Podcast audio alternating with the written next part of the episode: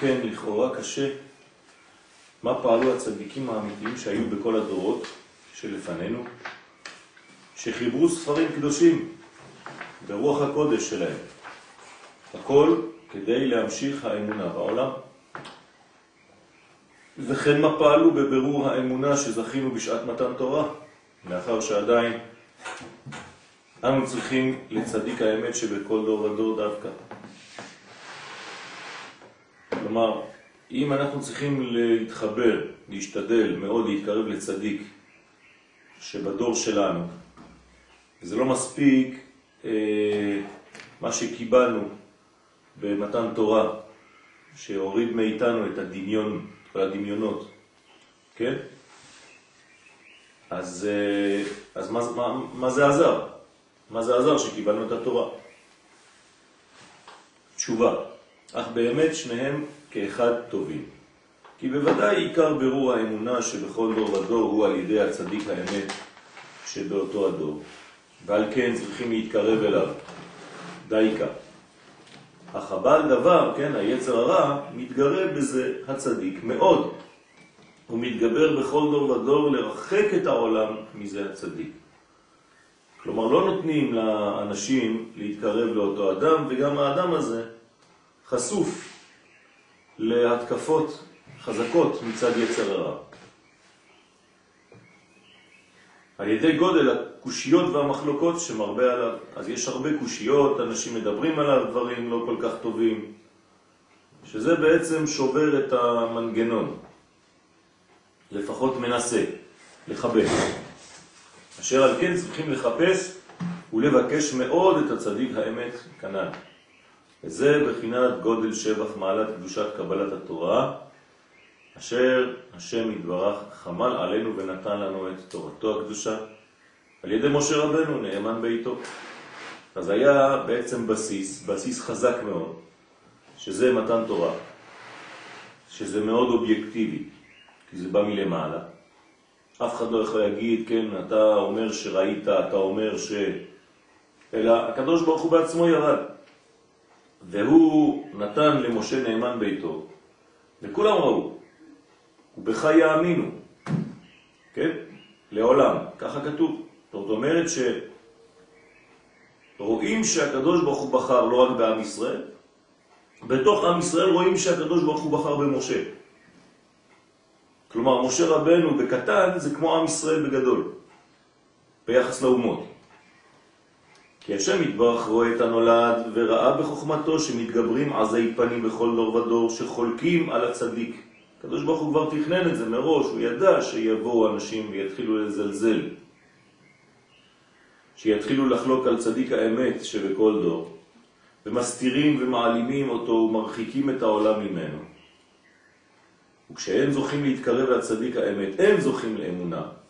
אם כן, חז ושלום יחזור העולם לתוהו ובוהו. כי אין העולם מתקיים אלא על ידי אמונה. על כן, השם יתברך ברחמיו הקדים רפואה למכה, ונתן לנו את תורתו התמימה על ידי משה רבנו. כלומר, זה לא ירד ישירות לעם ישראל, היה בעצם מעבר בין צדיק הדור לפני כן, שהוא יעביר את זה לישראל. אז מה זה אומר? זה אומר שאם בפעם הראשונה זה נעשה באופן כזה, זה חייב להמשיך להיות באופן כזה. שתמיד כשהתורה יורדת לעולם, היא עוברת דרך הציר של הצדיק, אז בזמנו זה היה משה רבנו, וכל תלמיד חכם שבכל דור ודור נקרא משה רבנו בעצם. זאת אומרת, התורה לא יורדת סתם, יש לה קודם כל הגעה אל הצדיק, והצדיק מקבל את זה, מעכל את זה, ומעביר טיפין טיפין לעם ישראל.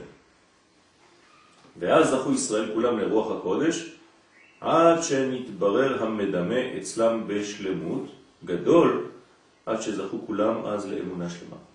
אז ככה זה עובד, ככה זה עבד, וככה זה צריך להמשיך לעבוד תמיד דרך האמצעי הזה שנקרא, כן, הצדיק, צדיק הדור. אז צדיק הדור תמיד, משה שפיר כאמרת, ככה כתוב בספרים הקדושים, כשמישהו נקרא צדיק תלמיד חכם, אז קוראים לו משה רבנו, כן? משה יפה אמרת, ככה אומרים, זה הביטוי של חז"ל. אך אדרבה, זה באמת נפלאות תמידי, כי על ידי גודל הקדושה... מה? אה? נכון. ואף על פי שהשם יתברך ידע שאחר כך יתגבר הבעל דבר על ידי ארמי מוטב וירצה לקלקל גם את זה, חז ושלום, כאשר עשה באמת שהתגבר אחר כך במעשה העגל, כלומר, תמיד שהקדוש ברוך הוא קבע את המנגנון הזה, אז המנגנון הזה בעצם צריך לפעול, אבל אנחנו רואים שבמשך הדורות תמיד הבעל דבר, היצר הרע, מנסה להעלים את המנגנון הזה נקרא משה, או את המנגנון הנקרא צדיק. איך הוא עושה את זה? אז ראינו בחטא העגל את הדוגמה, ראינו דוגמית של המנגנון של היצר הרע. מה הוא עושה? הוא מעלים את משה רבנו, כן?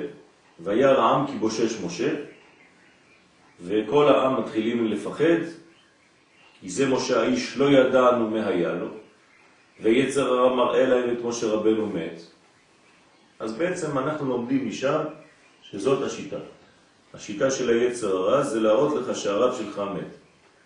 כלומר, שאין לך צדיק הדור, שאין על מי לסמוך, שאין על מי, כן, להישען, ואז אתה בעצם רק בוכה למעלה, אתה לא יודע מאיפה יבוא לך, תבוא לך ישועה. ברגע שאתה בדיכאון כזה, אתה עושה את מעשה העגל. לא פעם ולא פעמיים, אלא כל הדורות.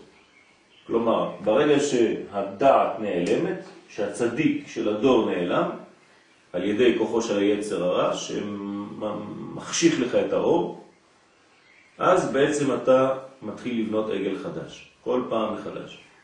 שאז חזר ונמשך זוהמת הנחש בעולם, ממילא מגיעה זוהמה של הנחש ויורדת לעולם, שהוא בלבול המדמה, ואי אפשר לברר ולתקן זאת הזוהמה, כי אם על ידי הצדיקים האמיתיים שבכל דור ודור.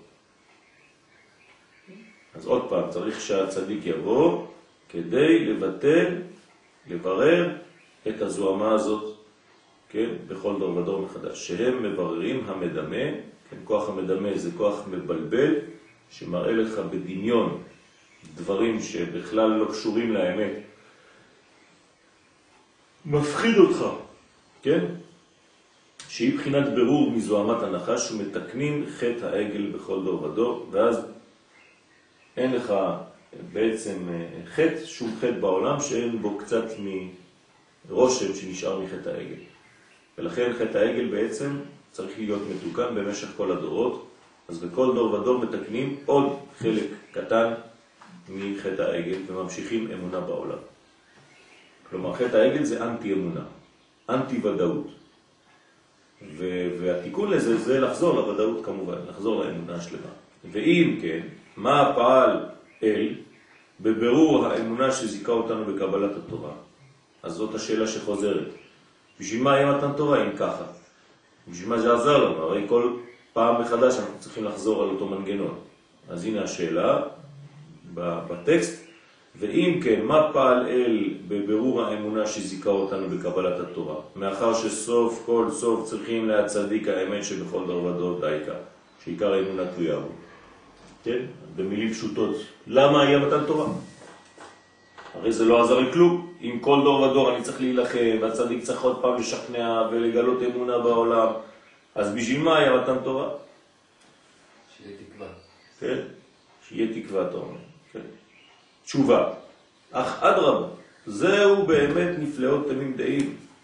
כי על ידי גודל הקדושה שנמשך עלינו בקבלת התורה, על ידי זה אנו זוכים למצוא את הצדיק בכל דור ודור, להתקרב אליו. כלומר, יש לנו בעצם מודל ראשוני שפעם אחת בהיסטוריה זה פעל במתן תורה, אז אנחנו יכולים לסמוך, כן? ויש לנו תקווה שתמיד נמצא את הצדיק הזה בכל דור ודור. אילולי קבלת התורה חז ושלום לא היינו זוכים כלל להתקרב לצדיק האמת שבדור נחמד גודל התגברות עזי פנים שבכל דור החולקים עליו ומזכירים אותו. אז יש לנו בעצם על מה לסמוך, על מה אנחנו סומכים? על, אנחנו סומכים על מתן תורה המקורי הראשון. ברגע שיש לנו את המודל המקורי של מתן תורה, אנחנו יודעים שבכל דור ודור אנחנו יכולים למצוא את הצדיק של הדור הזה, הספציפי, ולנוק ממנו את הכוחות. אבל על ידי קבלת התורה זכינו שנתברר המדמה וזכינו לאמונה שלמה, זה בעצם ניקה אותנו ניקיון ראשוני, הכרחי, ולכן שם זכינו בעצם לאמונה שלמה במתן תורה, כל כך עד שאפילו אחר כך שהתגבר הבעל דבר ובלבל האמונה על ידי מעשה העגל, אף על פי כן נשארה הרשימו שעל ידי זה יש לנו כוח לחפש את הצדיק האמת בכל דור ולהתקרב אליו. זאת אומרת, היינו יכולים להיכנס לאיזה מין דיכאון, אבל בזכות מתן תורה אנחנו תמיד יודעים, וכל מי שבא לבלבל ולהכניס בנו דמיונות, אנחנו דוחים אותו החוצה. למה? כי היה לנו בעצם אה, אה, מודל בסיסי שהוא מתן תורה, ששם הקדוש ברוך הוא השתמש במשה רבנו כדי להעביר את התורה לישראל, ולכן אנחנו עכשיו בתקווה שכל דור ודור יופיע משה כזה. כלומר, בכל דור ודור, הקדוש ברוך הוא לא מונע מהצדיק להתגלות באותו דור ולעשות אה, את הפעולה. אני חוזר, כן? אם הרב הולך, אז כל פעם שהרב לא הולך, זאת, זאת, זאת הבעיה. זה לא שהרב הולך, זה רק דמיון. כשחושבים שמשה נעלם זה דמיון, זה לא אמיתי. כן, זה כוח המדמה שגורם להם לחשוב שמשה נעלם, אבל זה לא נכון, משה לא נעלם. הם שואלים, כי זה משה האיש לא ידענו מה היה לו. נעשה לנו אלוהים. כלומר, ברגע שהדעת נעלמת, האדם, התלמיד, מתחיל לעשות עגל. אבל זה לא אמיתי. משה רבנו לא נעלם. הוא פשוט, כן, היה בדבר אחר. היה עסוק בדבר עליון. אבל כוח המדמה שהוא חוסר הסבלנות, אפשר לתרגם אותו ככה, של העם, ברגע שאין להם את המנהיג כמה שעות, כן, כל הסיפור הזה זה שש שעות, הם עושים עגל. מה זה אומר לנו? גם האי-ודאות הזאת, אי-ודאות, שוודאות זה אמונה. נכון, בדיוק, בדיוק. אז, אז העגל זה, זה בעצם חוסר הוודאות, זה, זה הספק. כן? אז תמיד שיש לנו את המנגנון הזה של המצב הביניים, שאתה לא יודע איפה הצדיק, צדיק הדור, אתה נופל לאיזה מין דיכאון כזה, שחז ושלום גורם לך לעשות עגל קטן. אז הקדוש ברוך הוא בכל זאת הציל אותנו, נתן לנו פעם אחת את מתן תורה, כדי להראות לנו את המודל הראשוני, שהתורה יורדת מהשמיים והיא עוברת דרך הצדיק, משה, כדי להגיע לישראל. אז אל תתבלבל, גם כשהיצר הרע יתגבר במשך ההיסטוריה, אתה צריך להחזיק מעמד ולדעת שזה זמני. ההיעלם הזה הוא זמני ועתיד להופיע מחדש. איפה צדיק הדור של היום? זהו, זה מה שאנחנו עכשיו לומדים. על כן צריך כל אחד להשתדל מאוד להתקרב לצדיק האמת שבדור הזה דייקה. צריך לחפש אותו. כלומר, כל אחד יחפש את הצדיק לפי בעצם השיטה והגוון שלו, שמתאים לו. ובשבילו זה הצדיק. צדיקי הדור. נכון. אז לא צדיק הדור. אבל זה תמיד צדיק, כי בשבילך זה צדיק אחד. Mm. כן? אז לכל אחד מאיתנו יש את הצדיק שלו. עכשיו, אה, אה, כמובן שיש אחד שהוא כנראה למעלה מכולם, אבל קשה להשיג אותו, קשה לדעת מי הוא. ולולא קבלת התורה לא היה לנו כוח כלל לחפש את הצדיק ולהתקרב אליו. אז מתן תורה עזר לנו שבכל דור ודור יש לנו כוח לחפש ולהתקרב אל אותו צדיק שנמצא באותו דור. מחמת גודל התגברות העזי פנים שבדור החולקים עליו ומרחיקים את העולם ממנו. אז איך הוא יתבטא הדבר הזה? הרבה אנשים יגידו, אה, זה צדיק זה, זה בכלל לא זה, מה אתה מתקרב אליו, מה אתה יודע, הוא לא יודע כלום, הוא כזה והוא כזה והוא כזה. זאת אומרת, תמיד ידברו לשון הרע, כן, איכשהו, בגדול, בקטן, על אותו צדיק, כדי למנוע ממך להיות קרוב אליו. ו- וזה בעל דבר, זה הבעל דבר. וזהו כנר מצווה ותורה אור, כן, משלה, ודרך חיים תוכחות מוסר, דהיינו שהתורה והמצוות הן בחינת אור ונר, כלומר התורה זה אור והמצוות זה נר, שעל ידם יש לנו כוח לחפש את הצדיק. אנחנו צריכים לקחת את הנר, להדליק אותו, ולהתחיל לחפש את הצדיק בנרות. להתקרב אליו. כן, איך מחפשים את הצדיק? בנר. מה זה נר? נפש ורוח. כלומר, אתה צריך להיות קשור בנפשך, ברוחך, אל אותו צדיק. ואם אתה לא מחפש אותו בנרות, זה חיפוש חיצוני, מלאכותי. הוא לא מחזיק מעמד. צריך חיפוש אמיתי של הצדיק האמיתי. יסוד האמונה שנשארה בנו ממתן תורה, שהבטיח השם יתברך למשה, וגם בך יאמינו לעולם. ככה אמרו, ככה הקדוש ברוך הוא אמר, בעבור יראי העם, כן?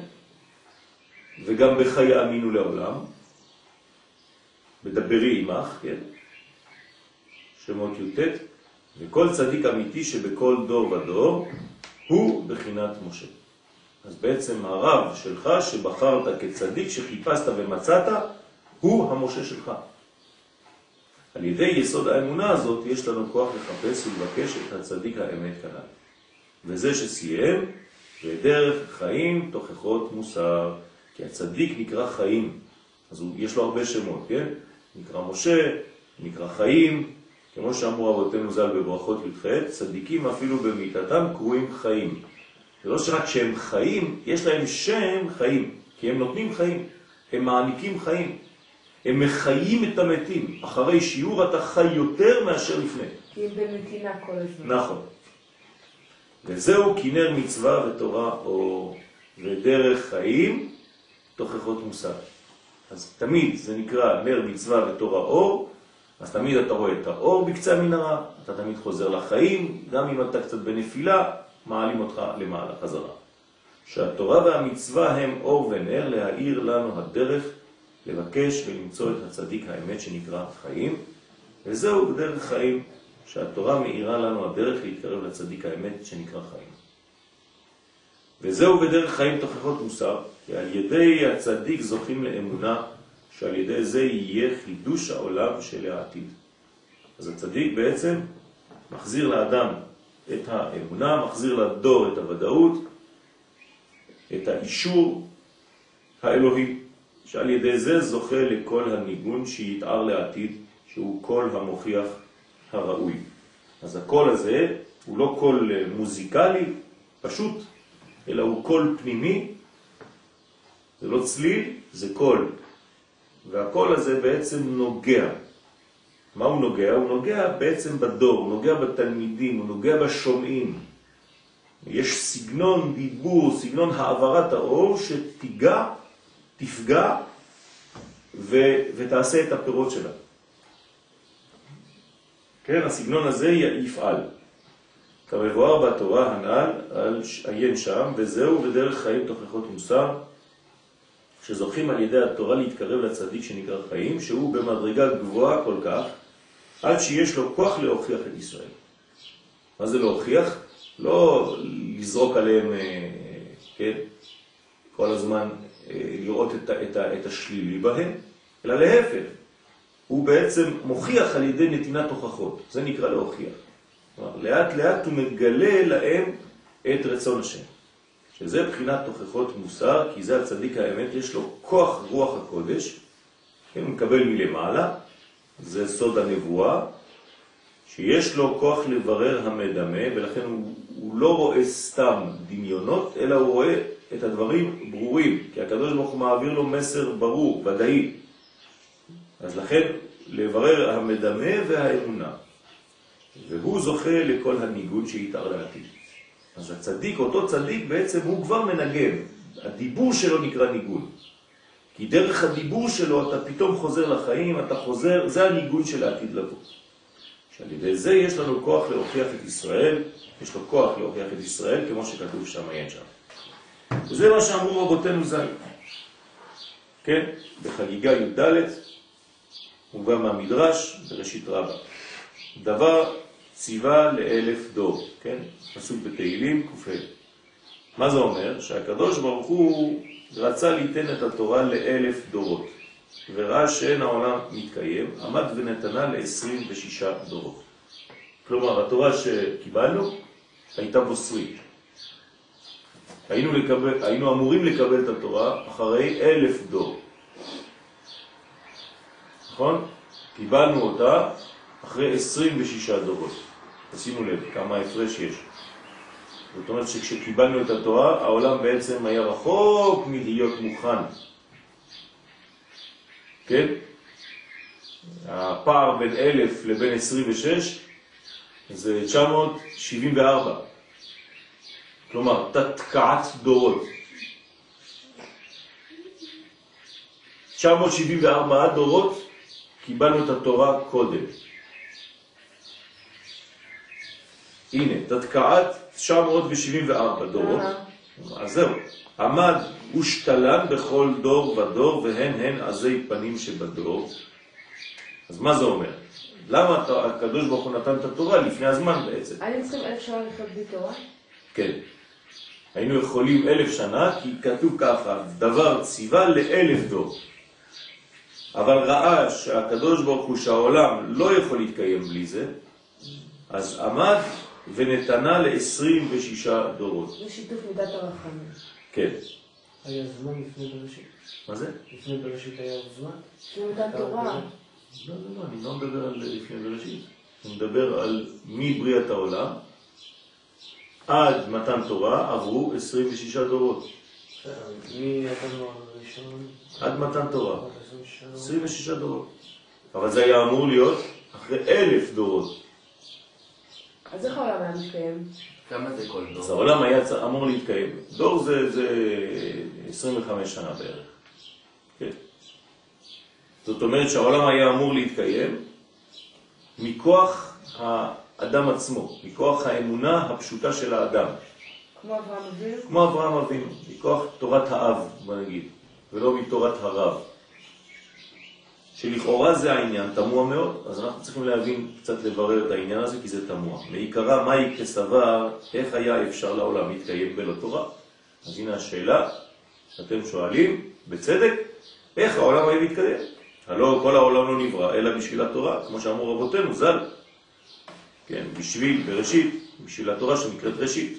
וגם לפי דברי רבותינו ז"ל, נראה שמחמד שהשם יתברך ראה שהדורות הם רשעים, ולא יוכל העולם להתקיים על ידם, אבל כן מיהר לתת את התורה ל-26 דורות. כלומר, הקדים רפואה למכה, ראה שבלי התורה העולם יתחיל להתדרדר, אז הוא בעצם הקדים ונתן את התורה כבר בדור ה-26. אבל אם היו הדורות צדיקים וכשרים, היה מקיים מחשבתו לעכב נתינת התורה עד אלף דור. זה מה שהיה מתוכנן ברצון האלוהי מלכתחילה. יש פה היגיון. כי אולי היו מגלים את זה דרכם, דרך החיים, היו נו, לא כן. רואים- לא רואים את התורה כאיזשהו קניין חיצוני. אוקיי, נו, אז למה, זה לא הגיוני?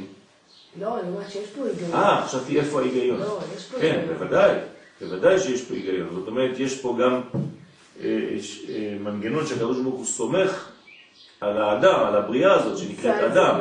ש- שבעצם יש לו את הכוחות לגלות את זה. כי אני חושבת שהיום הבעיה היא שעושים איזושהי הפרדה בין נכון. החיצוניות לפנימיות. נכון. נכון. זאת הבעיה, זאת אומרת שהאדם לא חי את זה, הוא לומד את זה, זה לא אותו דבר. יש לו אינפורמציה תורנית ולא חיות מהתורה. זאת בעיה גדולה. אז אה, זאת, זאת, זאת, זאת בעצם התשובה. התשובה כלומר, מה אנחנו לומדים מכאן? אנחנו לומדים מכאן שהיינו אמורים להיות טובים וישרים בלי התורה.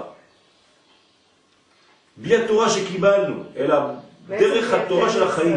בארץ היותנו ישראל. נכון. עצם זה. שהקדוש ברוך הוא הטביע בנו כבר את החיות הזאת. לכן כל הזמן אנחנו שואלים איפה כתובה התורה.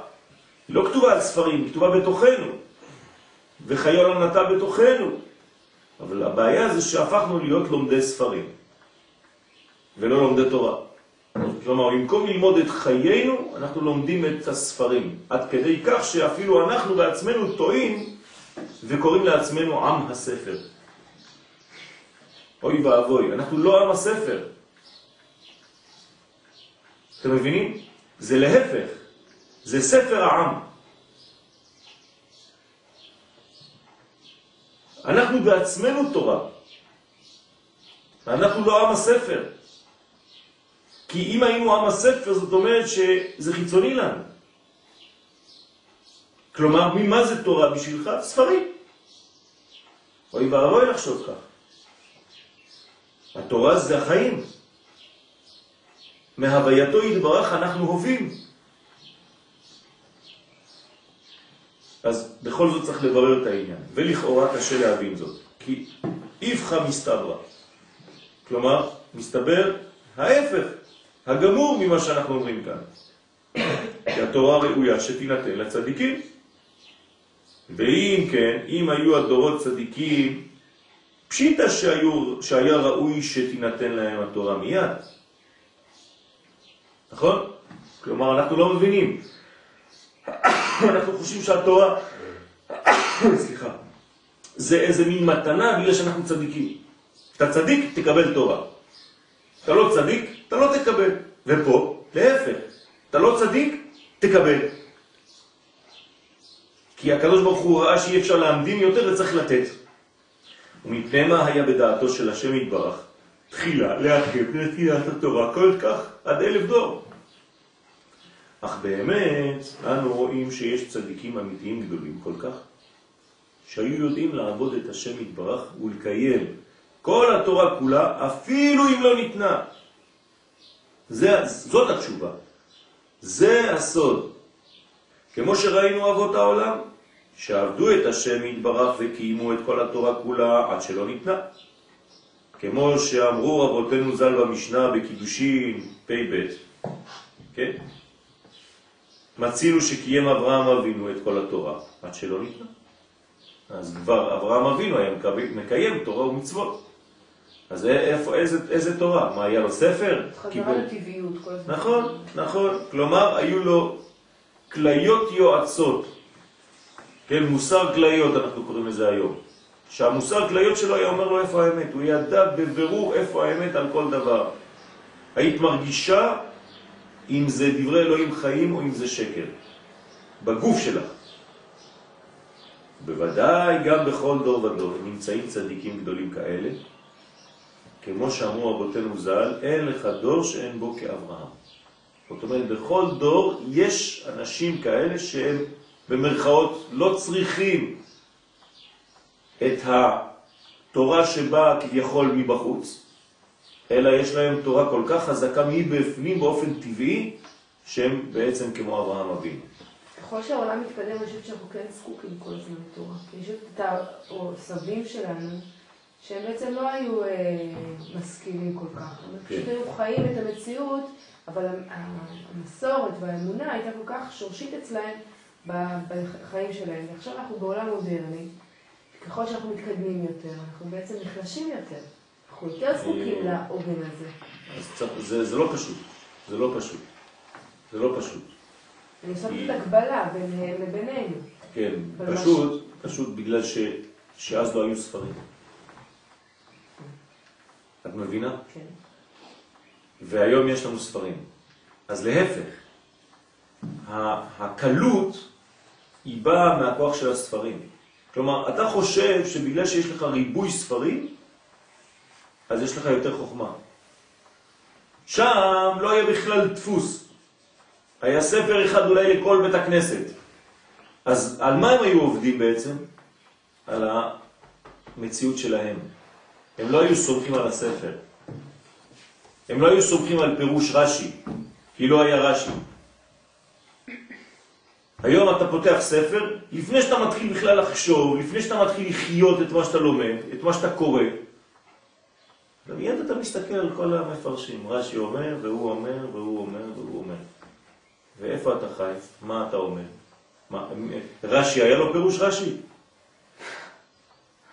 הוא המציא אותו, נכון? אז למה אתה לא רש"י? למה אתה מחכה תמיד לרש"י אחר? כי יש מישהו שעושה את העבודה בשביל יפה. אז זה קלות. שמה, כמו שאת אומרת את הסבים והסבתות שלנו, אצלם הייתה אמונה אמיתית פשוטה כי גם כן לא הייתה אפשרות אחרת, אז הם היו בעצם כמו נחל נובע מבפנים, היו מרגישים את הכל. אז אנחנו חושבים שהם היו פרימיטיביים יותר. זה לא נכון. האמונה שלהם הייתה הרבה יותר חזקה. הוודאות שלהם הייתה יותר חזקה, מוחשית אפילו. היום כל כך התרחקנו, להפך, בגלל שיש לנו את הספרים, שאנחנו סומכים על הספר, נהיינו עם הספר, ושכחנו שאנחנו עם האמונה. ועל כן, על ידי צדיקים כאלו בוודאי היה יכול להתקיים העולם. אז בעצם, מי היה מקיים את העולם בלי תורה? צדיקים. אותם הצדיקים. הם היו התורה המהלכת. ולא נתינת התורה. כי אלו הצדיקים היו מורים לנו את הדרך בכל דור ודור, והיו ממשיכים עלינו מרוח הקודש שלהם, נבואה, ודאות, רוח הקודש, לברר את המדמה שלנו. היו מורידים אותנו מהמדמה, מחזירים אותנו לוודאות, ועל ידי זה היו ממשיכים האמונה הקדושה בעולם, שזה עיקר קיום העולם. אבל היום, כן, קיבלנו את הספרים. התורה יכולה לתקן את המילה? לא מתן תורה, התורה. בוודאי, התורה מתקנת את כל האדם, מזככת אותו. מזככת אותו מבפנים, בוודאי, אין שם ציווי, אבל אני. כי זה, כי זה בסיס, זה הבסיס של האדם. האדם שהוא לא בעל מידות, הוא לא יכול בכלל להתחיל לתפקד, אז התורה לא תצווה עליך, טוב, תנשום, עכשיו תתחיל ללמוד. מה זה תנשום? אני כבר נושם. אתה מבין? היא לא תצווה עליך דבר שהוא טבעי. אז כל הדברים הטבעיים התורה לא מתייחסת אליהם, כי הם כל כך טבעיים שהיא סומכת עליך שקודם כל תנשום כדי ללמוד. תתאר לעצמך ש, שבשולחן ערוך הפסקה הראשונה זה איש יקר, בבוקר תנשום. מה, אתה צריך את השולחן ערוך כדי לנשום? אתה נושם, זה טבעי. אז ככה היית צריך להרגיש את הטוב בעולם, את המוסר, את דרך הארץ שקדמה לתורה. אותו דבר, אצלנו גם דרך ארץ עובר דרך לימוד. אתם מבינים את, הבעייתיות? כלומר, איפה אתה לומד דרך ארץ? בתורה. כלומר, גם זה הפך להיות לא טבעי, אתה צריך ללמוד את זה. אבל לא כתוב שדרך ארץ נלמדת לפני התורה. כתוב שדרך ארץ קדמה לתורה. זה דבר שעוד צריך להיות חלק ממך. איך זה שאתה צריך ללמוד דרך ארץ? עוד פעם, התרחקנו. כן? אז המוסר הפנימי, מוסר כליות שלך, צריך להגיד לך את, ה, את, ה, את, ה, את, ה, את האתיקה האמיתית בחיים. אברהם אבינו לא הייתה לו תורה, והוא ידע בדיוק איפה האמת. ידע איפה פסח ואיפה שבועות ואיפה סוכות, באותו זמן שהיום אנחנו חוגגים אותם. בלי תורה, בלי כלום. איך? מהרגשה, מוודאות. רוח הקודש זורמת דרכו ואומרת לו, היום יום שבועות. היום מתן תורה.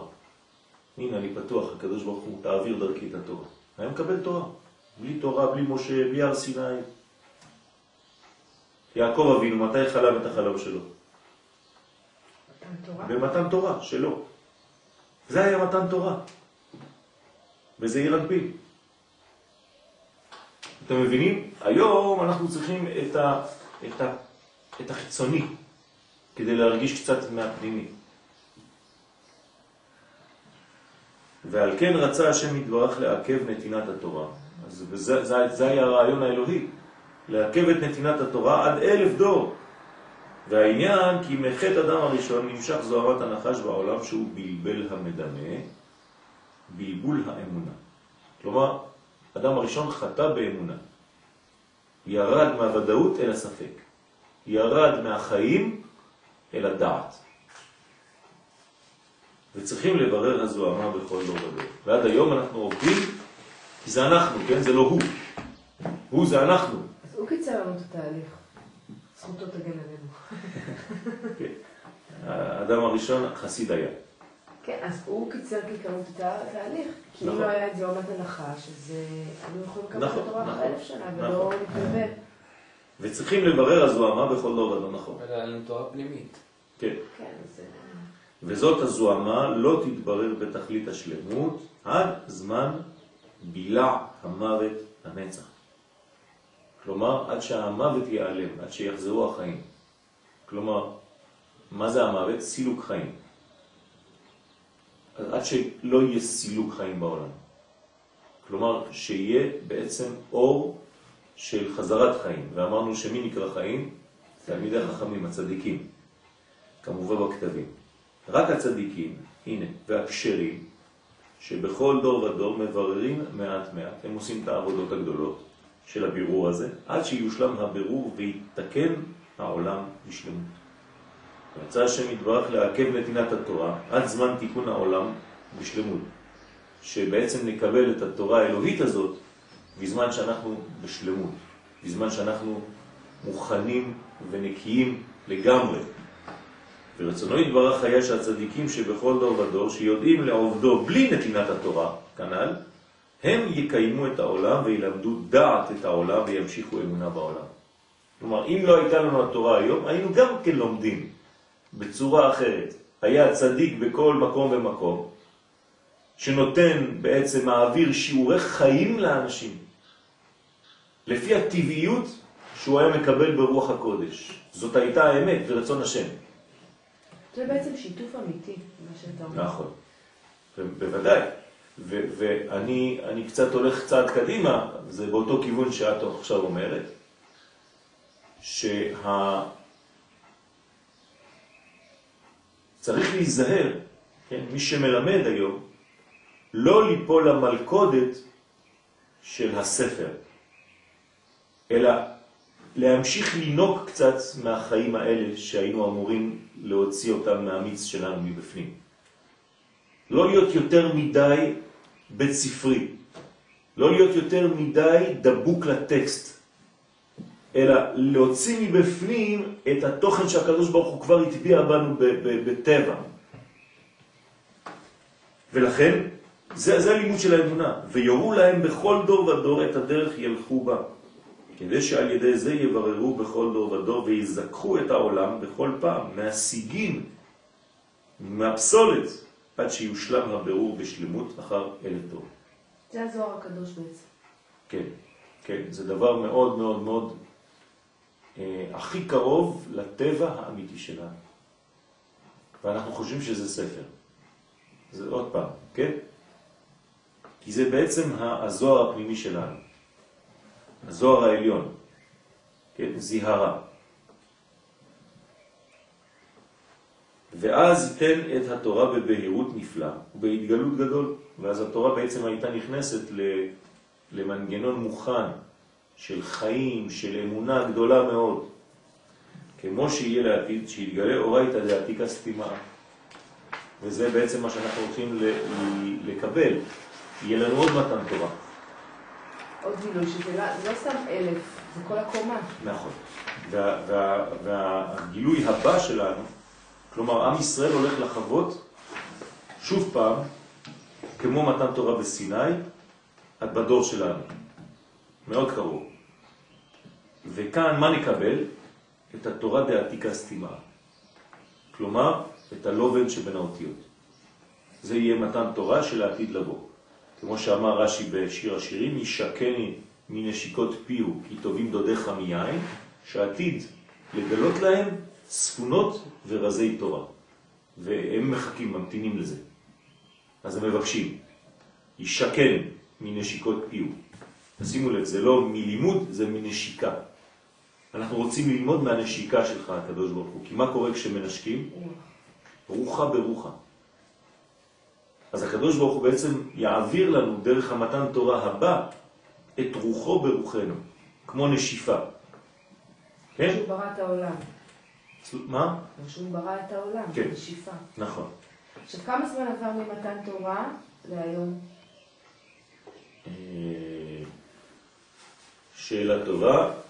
אה, אין לי את המספר המדויק, 3,200 ומשהו. 3,300. משהו כזה. יש בדורות, בספר הדורות, את כל ה... כן. תביא לנו את החשבון. נשמח. כי תורה מאיתי תצא. אז זה נקרא תורה חדשה מאיתי תצא, מאיתי. מה, מהפנימיות שלי, מתוכי, כן, תצא. כי השם יתברך רצה שלא ליתן את התורה עד שיזדכך העולם כל כך, עד שיהיה בטוח שלא יבטלו עוד שום דבר מהתורה, ולא יפרו את בריתו לעולם, כמו שיהיה לעתיד באמת. בזה שיגלה השם יתברך סתרי התורה, שיתגלה לעתיד שהוא אורייתא דעתיקה סתימה, על ידי זה נאמר וקראתי להם ברית חדשה. אז הגויים חשבו שזה הברית החדשה, לכן כתבו את הברית החדשה על זה. כלומר, עתידה התורה להתבטל, ככה הם סברו. התורה הישנה, וצריך לעשות עכשיו ברית חדשה. ואותו האיש, כן, אמר, הנה זה אני, אני עכשיו החדש, אני הסגנון החדש, כן. זה מתן תורה, כן, דמות אלפיים, כן, בסגנון אה, זה, חדש, אז אני עושה עכשיו ברית חדשה. דמיונות. נכון. לא כברית אשר קראתי איתם בהוציא אותם מארץ מצרים. זה הפסוק של הגויים. כן? הנוצרים לקחו מזה.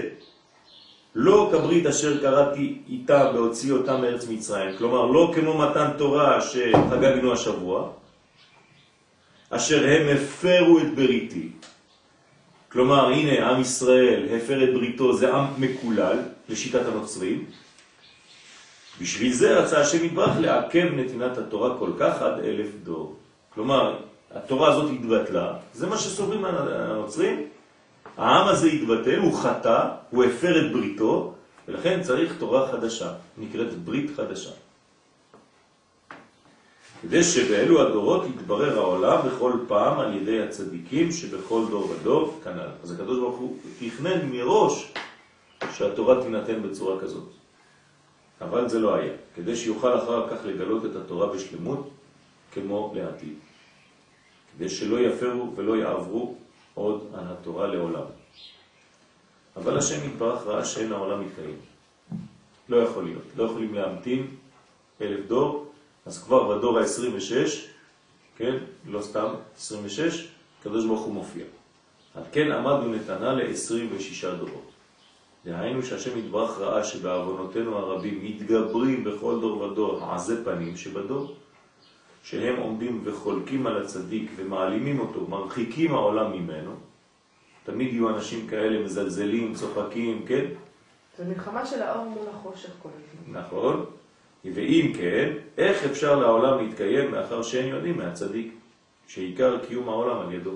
אז אם היה אותו צדיק בא ומנסה להעביר מסר לאנשים, היו בורחים ממנו, אמרו לו, אתה כל דמיון שלך, מה אתה ממציא לנו? הייתה איזו תורה שירדה מהשמיים, לא הייתה.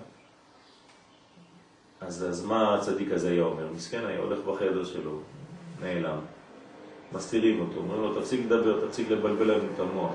אם מישהו היה יורד מלמעלה ונותן לנו איזה תורה באיזה מעמד הר סיני, היינו יכולים אולי להאמין לך. אז עכשיו הקדוש ברוך הוא עשה את זה, כדי שנאמין. כלומר, מתן תורה בסיני היה כדי לסתור את כל הטענות, הדברים האלה, שאנחנו בדמיונות. ולכן תמיד אני חוזר בשיעורים ואומר, זה לא מהיוזמה שלנו, אלא הוא ירד אלינו. כי אם זה היה מהיוזמה שלנו, כולם היו יכולים כל רגע לסתור את זה ולהגיד, רגע, רגע, רגע, מה אתה מבלבל את המוח? אתה אומר שראית, אתה אומר שעלית, היית באיזה מדבר ופתאום התגלה לך זה, כמו שאומרים כל האומות. אצלנו זה לא אותו דבר. הוא בא אלינו, הוא בחר בנו, הוא נתן לנו משהו אחר, בשביל זה. אתה יודע, אנשי הברית החדשה לפני כמה שנים, שלא הבנתי מה קורה בעולם, אז הם אה, ניסו להכיר לי את העניין הזה. והם קלטו משהו מאוד חזק. הם קלטו את העניין של החסד. והם מביאים אנשים דרך החסד, דרך הנתינה. בוודאי. אני לא יודעת לכמה זמן זה מחזיק, כן. אבל זה... אני אגיד לך מה הבעיה. שזה זה כתוב ב, בספרים הקדושים, שהם בעצם בנו את כל שיטתם על לבנה אחת. מה זה לבנה אחת? חסד. כן. זאת אומרת, אין להם משהו אחר. אין מול החסד גבורה. כלומר, הם לא בג' קווים, הם בחד סמכה. הם לא בתרי סמכה, הם בחד סמכה. זאת אומרת שיש להם רק מדרגה אחת. וברגע שיש לך חסד בלי גבורה מול, אז בשם החסד הזה אתה עושה את כל הפוגרומים ואת כל האינקוויזיציות בעולם. תראה מה הם עשו בעולם עם החסד, כאילו חסד. זאת אומרת שזה הפוגרומים הכי גדולים בשם החסד הזה. ולכן זאת סכנה. כשאדם חושב שהוא חסיד, כן, אם אין לו את המידתיות של החסידות הזאת, אם אין לו את הגבולות של הנתינה, הוא בעצם הרסני. הוא שורף את הכל. וזה בדיוק מה שאנחנו לא חוזרים על, על הטעות הזאת. אנחנו לא מעמידים את התורה שלנו על רגל אחת, אלא אנחנו מעמידים את התורה שלנו על ג' קווים. וג' קווים זה חסד, גבורה ותפארת, אברהם, יצחק ויעקב.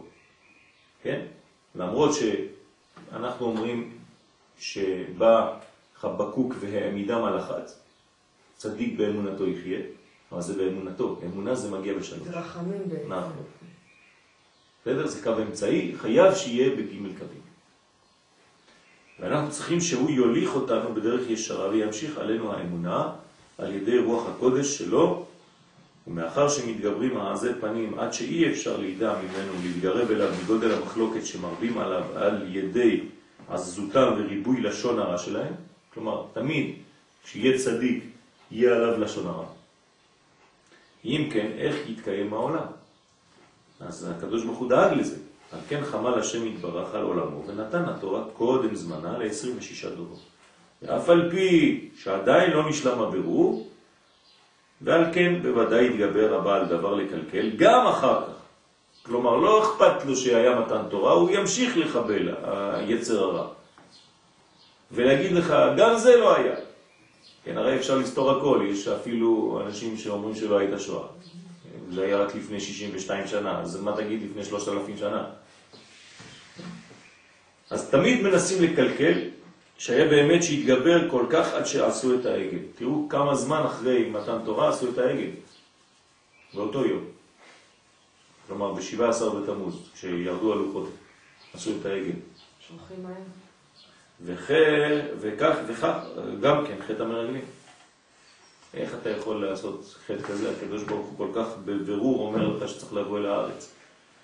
וכן, אחרי מות יהושע, ובימי השופטים, בלגן שלם, עד שמגיעים למלכות.